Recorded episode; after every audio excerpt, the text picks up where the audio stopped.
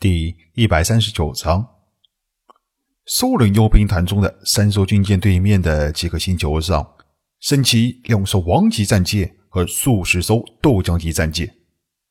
我的天哪！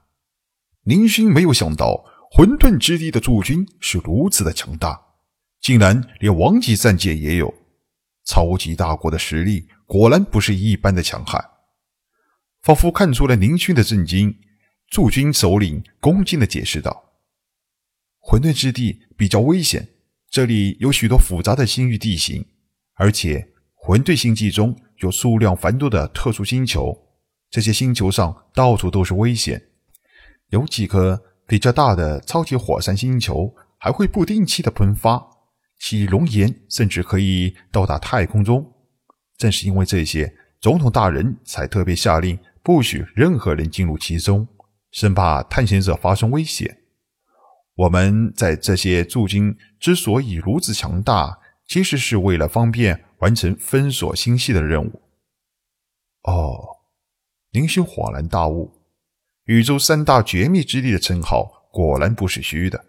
这里果然吸引了不少的探险者。微微笑道：“辛苦你们了，大人客气了，请大人进行科学考察的时候。”千万不要离开战舰。混沌之地，整个星系都是危险的，即便是在太空中也是一样。驻军首领不忘提醒自己的偶像注意安全。哦，请放心吧，安全问题我会注意的。谢谢你，林勋感激的向对方说道。正说间，王级战舰已经完全进入了混沌之地的星域内。混沌之地，这座绝境之地即将解开其神秘的外纱。加速！随着宁勋的一声令下，三艘战舰尾部的能量火焰大升，战舰的速度被迅速的提高，向着无边的星空驶去。噗嗤！宁勋惊奇的发现，原本在光景窗外发现的星空景色猝然发生了变化，已经和原先看到的完全不一样。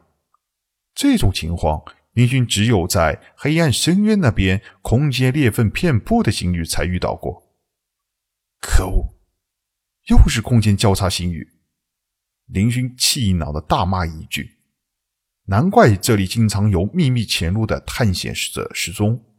星域地形完全和黑暗深渊一样，稍不小心便会迷路，人员失踪自然是再正常不过。”哥泽总统下禁令，禁止普通飞船进入这里，也是应该的。不然，这里不知道每年会发生多少航天器失事的事件。不过，刚飞行了一会儿，林勋便发现这里并没有黑暗深渊那种太过复杂的空间迷宫地形，只是飞行了一段距离，便跨越了一个空间裂缝罢了。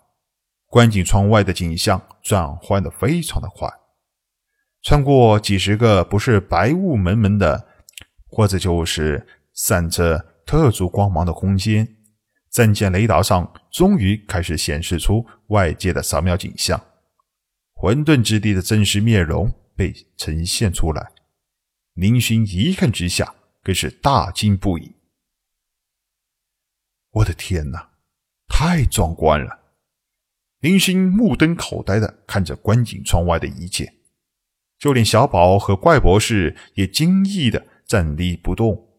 这个空间内的环境实在是太令人震撼了，这简直是只有无所不能的宇宙之神才能创造出来的杰作。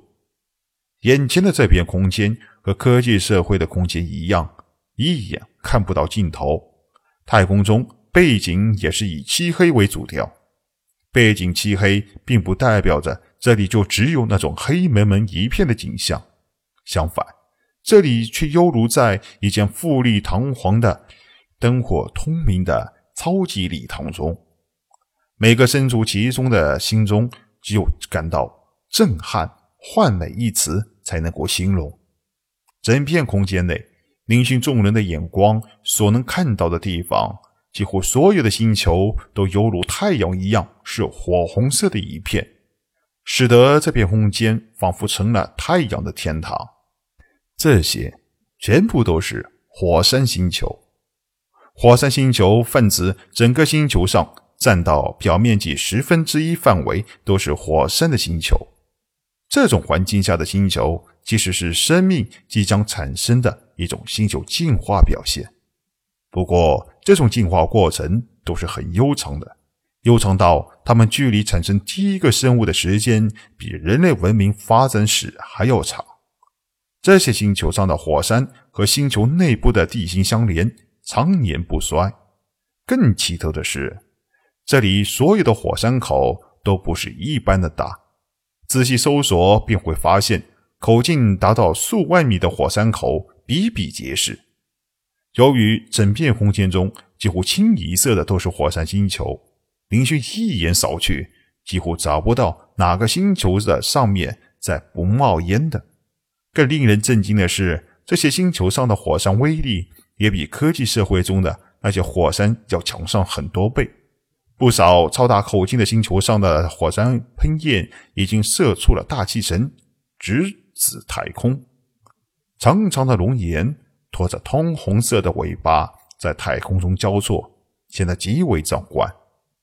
这些熔岩在太空中竟然能够燃烧起来，可见。这片星域的奇特之处，林勋终于体会到，刚才在星系外面守备军首领为什么特别提醒自己不要离开战舰了。在这里，就算是在太空中，也有可能被火山击中啊！一颗颗火山星球上的火焰在太空中交错，看上去倒像是一场超级盛大的烟花大礼。只是这场盛大的烟花大礼。规模实在是太大了，虎子，这片星空的范围大概有多大？林勋有些担心的问道。虎子仔细检查了一遍仪器上的数据，这才向林勋行礼回答：“报告首领，亚光速飞行大概需要三天的路程。”不对呀，林勋喃喃自语：“按照猜测，混沌星系的范围是相当大的。”这是一团星球非常密集的星域，不应该只有三天的光速飞行路程。即便是因为空间裂缝的作用，也太小了。这片星域有没有什么虫洞？你扫描一下。林星走上太空雷达显示器前，没有。按照雷达显示，通过这片陨石群就直接返回科技世界了。虎子很老实的回答。这里的情况让他也觉得有些诡异。看样子，我们想解开混沌之地的秘密是不成的了。外博士无所谓的摇摇头，眉头微皱的冲林勋说道：“林勋，我们去发现翡翠战舰的那颗星球上面的火山看看去吧。我们的目的不是混沌之地，而是翡翠战舰。”老头子，我只对生物感兴趣。按照霍华德公爵提供的资料，翡翠战舰的发现地就是这里。据霍华德所说，当初殷勤的父亲是一位探险者，和一些朋友一块来自探险，不知道是什么原因死在了那座火山底部，是队友帮忙才把燕琴父亲的尸体运出了混沌之地。那些和燕琴进入混沌之地的探险队队友，在离开这里之后，也离奇的失踪或者死亡。所以，虽然知道翡翠战舰是来自某个火山底部，但是想要真正找到当年的那座火山，还需要下一番苦心的。换句话就是，霍华德也不知道具体是哪个星球上面的火山是发现翡翠战舰的。那个所谓的上古文明遗址所在地，本来林旭心中所想的就是使用上王级战舰上的探测器，在这片星系进行地毯式的扫描，选择比较特殊的火山后再进行登陆观察。这项计划本是非常好的，也是非常有效的，更有利于在混沌星系空间裂缝的作用下。使得其真正空间比预先设想的空间要小得多，探测工作比计划中的要节省很多的时间才对。可惜，林勋万万没有想到一点的就是，混沌之地这个空间中竟然有这么多的火山。更出乎人意料之外的就是，这些火山的威力还是如此的强大。就算是在太空中低级别的战舰防护力，也很难正面硬扛这些火山熔岩。